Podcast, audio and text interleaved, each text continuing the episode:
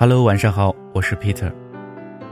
今天这个故事的名字叫做《一个人爱不爱你，其实很明显》。我已经相信有些人，我永远不必等，所以我明白，在灯火阑珊处为什么会哭。这是林夕给伊森的《K 歌之王》歌词里写的一句话。我微博的粉丝寥寥，但总能收到一些读者掏心掏肺的私信。我和他一起两年多了，我很爱很爱他，恨不得能把自己的心都掏给他看。但总感觉他对我不冷不淡，甚至可以说是无所谓。可我却一直没有因此而多说什么，因为怕一说，我们就散了，再也回不去了。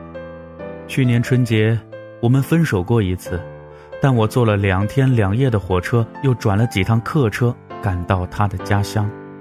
那时候，可能他很感动吧，我们就又在一起了。我想和他能拥有一段你说的势均力敌的恋爱，但似乎这么久。几乎都是我一个人在付出，而他是无所谓的态度。我自己也知道，我付出再多，他不喜欢的话，那也毫无用处。我可能应该放弃这段感情了，但就是放不下呀。你说，这样的我就是犯贱吗？很少男人会活得像我这么窝囊吧？其实，有很多人和他一样，明明早已感觉到对方。根本不爱自己了，却依然不肯选择放手，却依然心存那么一丝侥幸。你继续默默的付出，直到心力交瘁，但你也依然咬着牙坚持着。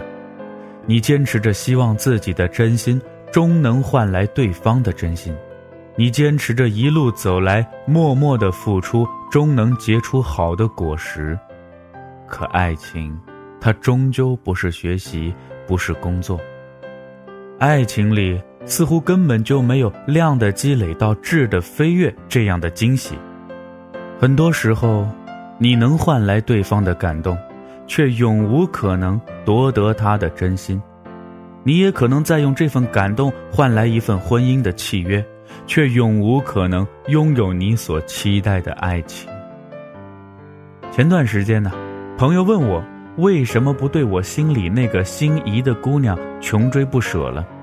我自嘲的笑了笑，哼，还是做朋友吧，不然以后啊，连做朋友都尴尬了。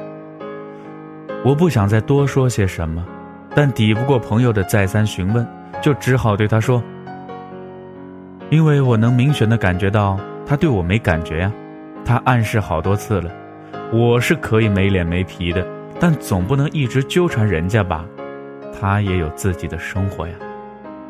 我还有一哥们儿，从大学到工作，喜欢了一个姑娘四年多了，在姑娘多次拒绝他之后，他依然对其死缠烂打。今年八月初，在他生日的 party 上，表白了，策划的很惊喜，很浪漫。当时我们一众朋友都在起哄，姑娘赶紧点头答应。可姑娘最后还是拒绝了。更让我朋友伤心的是，生日聚会过后，那个姑娘在朋友圈上传了几张生日拍的照片，配文：“谢谢所有可爱的朋友们，今天很开心。都说爱笑的姑娘最让人喜欢，可为什么我就是没人喜欢呢？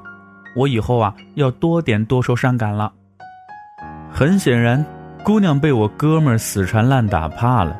只好采用这种极端不讨人喜的方法，再次告诉我朋友：“不好意思，我真的不喜欢你，求你放过我吧。”其实，人最怕的就是总觉得自己如何如何爱一个人，爱到对方如果不爱他就是不道德，爱到离开他就活不了。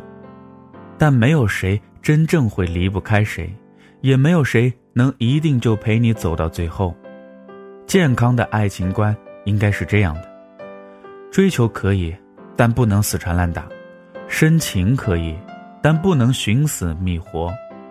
当感觉到对方并不爱你那会儿，你要么及时的止损，之后你可以选择自我堕落一阵子，但不能太久。你要么把爱默默珍藏，潜心修炼，万一哪天他对你又有了好感了呢？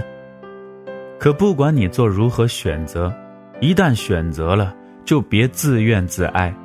一个人爱不爱你，其实很明显，你总能在一些蛛丝马迹里发现他到底是爱你还是不爱你的痕迹。就像徐志摩在《我等候你》里面说的那样。你明知道，我知道，你知道。今天的故事呢，就说到这儿了。我是 Peter，咱们明天再见了。